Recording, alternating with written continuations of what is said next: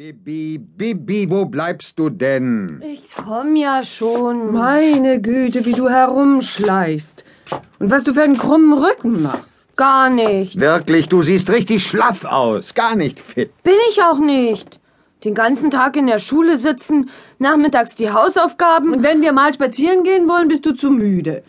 Du solltest wirklich was für deine körperliche Ertüchtigung tun. Ih, wie sich das schon anhört. Das ist nichts für mich. Doch, doch.